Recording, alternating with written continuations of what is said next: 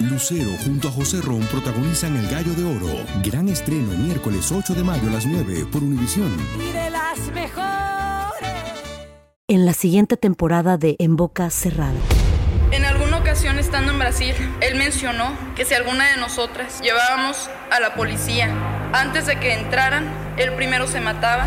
Ándale, ve y trae a Ana Dalai. Katia se levanta, va al cuarto, regresa y se queda parada en medio de la sala congelada. Y descubre el rostro de Ana Dalai y vemos la imagen más terrible del mundo. Lo que nunca se dijo sobre el caso Trevi Andrade por Raquel Mariboquitas. Escucha la segunda temporada en donde sea que escuches podcast para enterarte en cuanto esté disponible. Hola, soy Jorge Ramos y a continuación escucharás el podcast del Noticiero Univisión. El programa de noticias de mayor impacto en la comunidad hispana de Estados Unidos. Muy buenas noches desde la frontera entre México y los Estados Unidos. Hablaremos del cruce de familias inmigrantes a este país en un momento, pero comenzamos contigo en California, Ilia. Así es, Jorge, muchas gracias. Y vamos a comenzar el noticiero precisamente con el senador demócrata Bob Menéndez, quien se resiste a los pedidos de que renuncie, esto tras ser acusado de corrupción y de recibir sobornos. Menéndez dijo ser víctima de los fiscales y afirmó que será exonerado y que seguirá siendo senador representando a Nueva Jersey. Blanca Rosa Vilches nos amplía. Son solo acusaciones, dijo el senador demócrata en sus primeras declaraciones a la prensa desde que fuera acusado la semana pasada con tres cargos federales de conspiración, soborno y fraude. Reconozco la gravedad de este momento y que esta será mi mayor batalla hasta hoy en día. Pero como he dicho a lo largo de todo este proceso, creo firmemente que cuando se presentan todos los hechos, no solo seré exonerado, sino seguiré siendo el senador federal de New Jersey. El senador no contestó preguntas de la prensa, solo leyó su testimonio sobre las acusaciones que se le presentarán formalmente este miércoles en una corte federal de Nueva York. Para aquellos que se han apresurado a juzgarme, Indirectamente se refirió a algunos miembros de su partido como Alexandria Ocasio Cortés. Los detalles de la acusación son serios y debería renunciar al Senado, dijo. El republicano ex gobernador de New Jersey dijo celebrar que el Departamento de Justicia haya intervenido. La vocera de la Casa Blanca dijo que dependerá de Menéndez y el liderazgo del Senado si renuncia al cargo. Sobre el medio millón de dólares encontrados en su domicilio, dijo que era la costumbre de sus padres de guardar el dinero en Cuba y por la historia de confiscación en Cuba. Eh, algunos pudieran decir que esto es anticuado. En segunda, la explicación no la entiendo. En Cuba hay una dictadura. En Cuba tengas oro, tengas plata, lo que tengas, te lo van a sacar igual. A diferencia del juicio anterior, sin embargo, muy pocos miembros de su partido están dispuestos a apoyarlo, por lo menos no públicamente. La estrecha mayoría en el Senado por parte de los demócratas está en juego. En Union City, New Jersey, Blanca Rosa Vilches, Univision. Ha sido una semana bastante agitada con respecto a todo lo que ha ocurrido en la frontera de México con Estados Unidos. Ahí está precisamente Jorge, regreso contigo y más información. Gracias, la Continuamos transmitiendo el noticiero Univisión desde la frontera. Siguen llegando inmigrantes, como ven, están cruzando el alambre de púas que se ha impuesto entre México y los Estados Unidos. En estos momentos Está cruzando una niña. ¿De, dónde vienen? De, Venezuela. De Venezuela. Ya llegaste. ¿Cómo te llamas? Ya estás aquí. Esta es una de los varios inmigrantes que están llegando y una de las cosas que sorprende es que a pesar de todos los límites que ha impuesto el gobierno de los Estados Unidos, los alambres de púas, los miles de agentes que se encuentran en el río Bravo, los inmigrantes siguen llegando a todo lo largo de la frontera, no únicamente aquí en Eagle Pass, sino también en El Paso, Texas, ahí se encuentra nuestro corresponsal Pedro Ultreras. El Paso, Texas sigue recibiendo migrantes liberados por la patrulla fronteriza.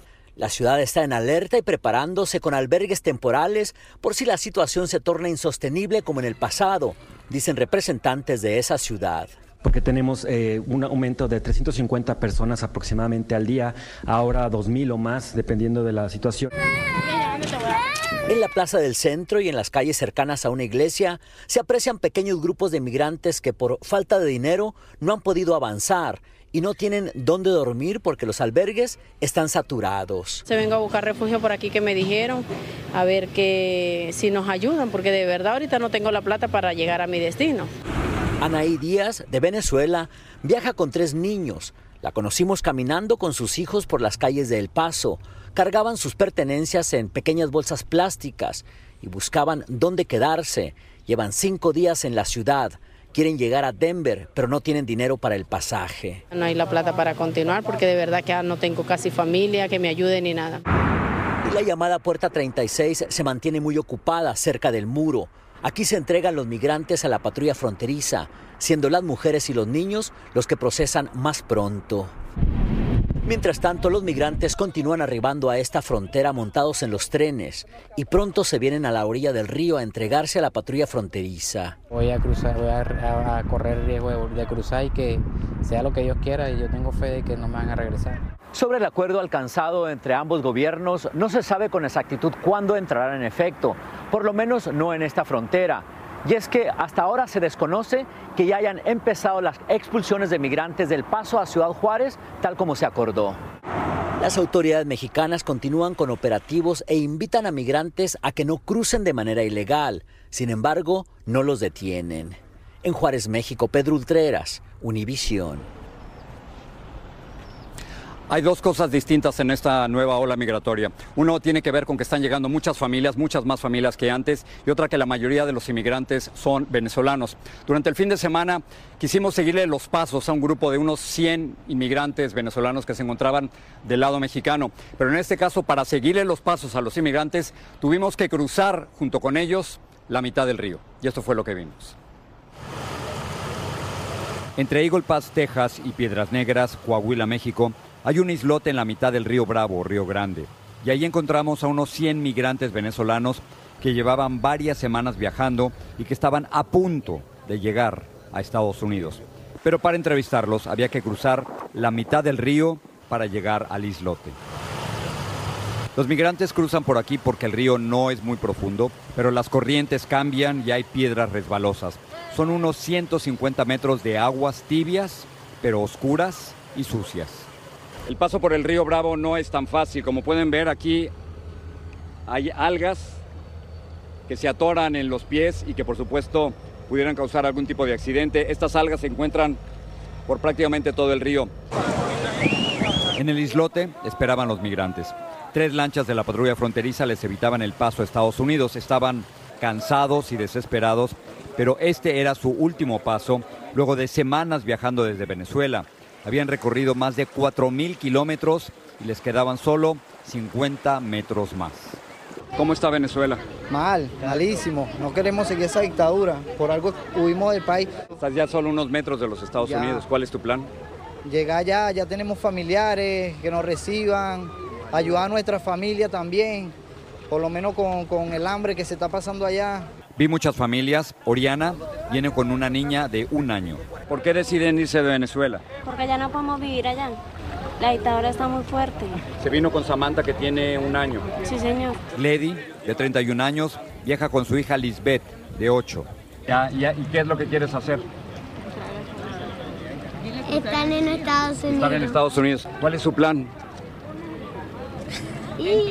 Entrar, entrar. Tenemos dos meses bregando para llegar hasta aquí. Ahora nos llega la entrada ya a los Estados Unidos. Everson tiene solo seis años, pero pocos niños viven lo que él ya ha vivido. ¿Y qué es lo que quieres hacer? Llegar a Estados Unidos. ¿Qué piensas, cómo, cómo piensas que es Estados Unidos? Bien, con casas. Eso, con casas. Muy bien. Mucha suerte, Everson. Y al terminar las entrevistas regresamos a la orilla del lado mexicano pero los inmigrantes se quedaron en el islote, bajo un sol brutal. Para ellos no había vuelta atrás. Al final este grupo de inmigrantes logró pasar, pero los inmigrantes siguen llegando. Estamos transmitiendo en vivo este noticiero y hay otro grupo de inmigrantes. ¿De dónde vienen? De Venezuela. ¿Cuántos son? Más o menos. Son como 20. ¿Cuántos niños vienen con ustedes? Una, una niña. Este es otro de los grupos que siguen llegando mientras estamos transmitiendo en vivo el noticiero. Esta ola, sin la menor duda, apenas comienza. Reportando desde Eagle gracias, Ilia, paso contigo. Difíciles, Jorge, pero sobre todo muy dolorosas esas historias que tú, Marlene Guzmán y Pedro Ultrera nos han contado estos días sobre los inmigrantes. Muchas gracias. En más información del día, la Embajada de Cuba en Washington DC sufrió un ataque con bombas caseras incendiarias conocidas como cócteles Molotov. Así lo informó el ministro de Relaciones Exteriores de Cuba en su cuenta oficial de la red social X. El Departamento de Estado dijo que son inaceptables los ataques y amenazas a embajadas. Lucero junto a José Ron protagonizan El Gallo de Oro. Gran estreno miércoles 8 de mayo a las 9 por Univisión. Gracias por seguir con nosotros en el podcast del Noticiero Univisión. Vamos a pasar a Texas con la indemnización de 5 millones y medio de dólares que acordó pagar Patrick Crucius a los familiares de las 23 personas a las que asesinó a tiros en una tienda Walmart de El Paso en el 2019 en un ataque racista. El juez federal aprobó el monto de la compensación, aunque no está claro si Crucius tiene dinero y bienes suficientes para pagarla. Crucius es un hombre blanco que fue sentenciado a 90 cadenas perpetuas por esta masacre. En temas de política, Donald Trump es el candidato favorito por amplio margen entre los votantes hispanos republicanos. Así lo revela la nueva encuesta exclusiva de Noticias Univisión. Lleva el 50% de la intención de voto latina en primarias republicanas, seguido por Ron DeSantis con 12% y Vivek Ramaswamy con 9%. Ahora, entre todos los votantes hispanos, el presidente Biden le ganaría a Trump 58% frente a 31%. Pero como nos dice Luis Mejid, Biden necesita incrementar el apoyo de los hispanos para volver a ganarle a Trump en el 2024. Biden está cerca, pero no donde debería. La mayoría de los hispanos piensa darle su voto, aunque Trump tiene un creciente apoyo. Y cuando buscamos la causa, los votantes saben la respuesta. No, me preocupa mucho la gasolina, la economía de la vida, que todo está muy caro. La encuesta de Noticias Univisión muestra que el 54% de los votantes hispanos está preocupado por el costo de la vida. Creo que los latinos están frustrados con los precios que encuentran el día a día, con la percepción de lo que cuesta la vida. Así lo veas como el salud, así lo veas como eh, los precios en el mercado. Cualquiera de estas cosas la encuesta nos arroja que hay una frustración en general hacia Biden. La forma en la que los hispanos se sienten sobre la economía no ayuda al presidente. Pero eso no es lo único que les preocupa. Anteriormente se escuchaba que este país era un primer, de primer mundo y no había tanta inseguridad. Por lo menos el 30% de los hispanos cree que hay que hacer algo sobre los tiroteos masivos y la seguridad de las armas. Pero es en la situación fronteriza donde la encuesta encontró una cambiante actitud de los votantes hispanos. En el 2019, solo un 9% creía que era un problema importante. Ahora, el porcentaje ha subido a un 20%. Está lleno de inmigrantes. ¿Es demasiado? Es demasiado. ¿Y qué hacen? Está bien, pero hacen delincuencia y eso perjudica a nuestro pueblo. La posición de los hispanos hacia la inmigración es compleja. Por un lado, muchos piden más seguridad. Por otro, legalización. No es solo una posición más hacia la restricción, sino que también hay un gran deseo porque se eh, abra un camino a, a, a, la legalización. Tenemos una pregunta que levanta esa, eh, eh, esa inquietud y también hacia DACA. Ninguno de estos problemas son nuevos ni fáciles de solucionar. La encuesta de Noticias Univisión muestra que hay una gran frustración entre los votantes. El riesgo es que esa frustración se convierta en apatía y que el año próximo muchos no salgan a votar. En Simi Valley, California, Luis Mejid, Univisión. Y queremos recordarles a propósito de lo que están escuchando, las pruebas de sonido y las grúas que suben y bajan equipos, todo esto hace parte de la preparación porque faltan dos días para el segundo debate republicano que usted podrá ver exclusivamente en español aquí en su cadena Univision. Así que ahí lo vamos a estar esperando. Seis miembros de una familia hispana, entre ellos tres niños, murieron cuando un tren de carga chocó contra la camioneta en la que viajaban hacia una fiesta de quinceañera en la Florida. Las autoridades dijeron que el vehículo cruzaba las vías muy lentamente. Vilma Tarazona habló con familiares cercanos de las víctimas. Unas personas muy bonitas. Miguel Hernández aún está en shock. Su hermano José de 52 años de edad, su cuñada Edelia de 50 y sus sobrinos Aniela de 17, Alisa de 22 y Julián de 9 años de edad Murieron cuando el vehículo en el que viajaban fue embestido por un tren 20 millas al oeste de Tampa. Lo más difícil es que no puedo creer que toda la familia. Nos contó que su hermano, que era chofer profesional de camión, iba manejando su carro particular rumbo a una fiesta de 15 años. El único que sobrevivió fue Guillermo Gama, novio de una de sus sobrinas, y está grave en el hospital. Era un evento familiar, una quinceañera. Eh, nosotros estábamos allí, de hecho, esperándolo a que él llegara. Según las autoridades, este cruce del tren no tiene barreras metálicas, solo una señal de pare porque no está en una carretera principal. ¿Qué es lo que más vas a extrañar de, de tu hermano? De... Todo. Todo porque eran unas personas muy bonitas. Miguel cuenta que él y su hermano llegaron de México desde muy pequeños y eran muy unidos. Todos los días hablaban por teléfono. ¿Cómo fue el no recibir o hacer esa llamada hoy de tu hermano? La sigo, la sigo esperando.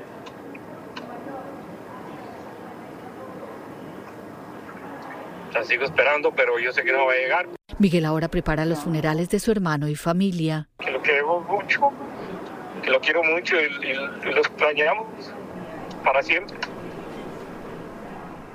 Y la sexta persona que falleció y que viajaba en el mismo automóvil accidentado fue Jacob López, de 17 años de edad. Era amigo de la familia. Regreso contigo, Ilia.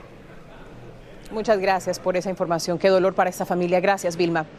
Los soldados y otros empleados federales podrían quedar sin salario y importantes agencias gubernamentales se paralizarían si el Congreso no se pone de acuerdo sobre el presupuesto. Hasta ahora ha sido imposible que los republicanos pongan a un lado sus diferencias para respaldar una medida que mantenga al gobierno operando. Pedro Rojas nos explica. La Casa Blanca suena las alarmas mientras se acerca un posible cierre del gobierno y millones de empleados públicos, incluyendo soldados, podrían quedarse sin salario o ser forzados a quedarse en casa sin pago. El secretario de Agricultura, Tom Vilsack, expresó preocupación. Hay reales consecuencias que impactarán a mucha gente por este cierre que no debería ocurrir, destacó. Al ser cuestionado por periodistas, el presidente Biden dijo que no ha hablado con Kevin McCarthy, el líder republicano del Congreso, y no planea hacerlo. McCarthy dijo que tiene esperanza en aprobar un proyecto que mantenga al gobierno abierto por un mes más y denunció al minoritario grupo de congresistas de su partido que se oponen a un acuerdo. Ese mismo grupo de personas nos impidió hacer cosas al principio de este año, señaló. Y es que la Casa Blanca advierte que un cierre del gobierno tendría consecuencias devastadoras para el país. La mayoría de los republicanos votaron en favor del acuerdo en mayo y ahora tienen que cumplir dijo el secretario Bill Sack. En Washington, Pedro Rojas, Univisión. Vamos a terminar con un recorrido por este monumental lugar, la Biblioteca Presidencial Ronald Reagan, desde donde estamos transmitiendo el noticiero y desde donde el miércoles va a ocurrir, va a suceder el segundo debate republicano. Es una importante estructura construida en lo alto de una montaña en Simi Valley, California. ¿Quién mejor que María Antonieta Collins para mostrarnos las instalaciones? Justo al salir de su mandato, el presidente Reagan escogió este sitio en Simi Valley, California, como el lugar no solo de su descanso eterno, sino el que perpetuara su presidencia. Quería que este lugar fuera un lugar de debate, no nomás sobre el pasado, pero para el futuro. Y el hombre que fue gobernador de California, en el más puro sentido arquitectónico español, aprobó así el sitio donde paso a paso se recorre su vida. Era un hombre que era, era duro en lo que creía, pero podía eh, tener compromiso y, y pudo, pudo hacer grandes cosas trabajando con demócratas. Los grandes momentos están plasmados a través de cada una de las salas. La recreación hace vivir el muro de Berlín en un recorrido que desemboca a la sala de los dictadores que enfrentó en la década de los 80. Fue un proyecto grande. Afuera un segmento real del muro de Berlín que ayudó a derribar. El intento de asesinato del 30 de marzo de 1981 muestra paso a paso el magnicidio frustrado perpetrado por un joven perturbado mentalmente. Cada año llegan hasta aquí, a Simi Valley, California, más de un millón de visitantes y llegan de todos los confines del planeta, de todos los rincones de los Estados Unidos, convirtiendo a esta biblioteca museo en la más visitada de todas cuantas existen en la Unión Americana. Una de las partes más atractivas es la joya de la corona. El pabellón del Air Force One inaugurado en 2005. Ese avión eh, sirvió a siete presidentes, desde Nixon hasta presidente George W. Bush. Pero presidente Reagan fue el que, fue el que voló este avión más que, más que todos. Pabellón que servirá de escenario al segundo debate republicano. En el exterior, un famoso Tomcat F-14, el caza Stealth, al igual que los tanques Abrams financiados por la presidencia de Reagan y que hablan de los tiempos de guerra. Es un museo para honrar la memoria del hombre que decidió que aquí pudieran reunirse todos, sin importar filiación política. En Simi Valley, California, María Antonieta Collins, Univision. Un lugar realmente fascinante y desde aquí les reitero la invitación para que nos acompañen mañana también en el noticiero Univisión y el miércoles en el segundo debate republicano que usted va a poder ver en su idioma, en español, por aquí, por su cadena Univisión. Así que nos vemos mañana. Muy buenas noches.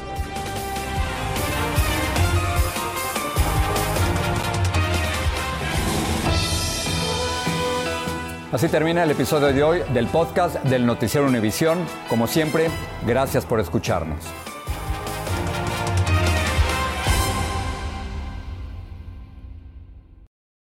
Junto a José Ron protagonizan El Gallo de Oro. Gran estreno miércoles 8 de mayo a las 9 por Univisión. Y las mejores.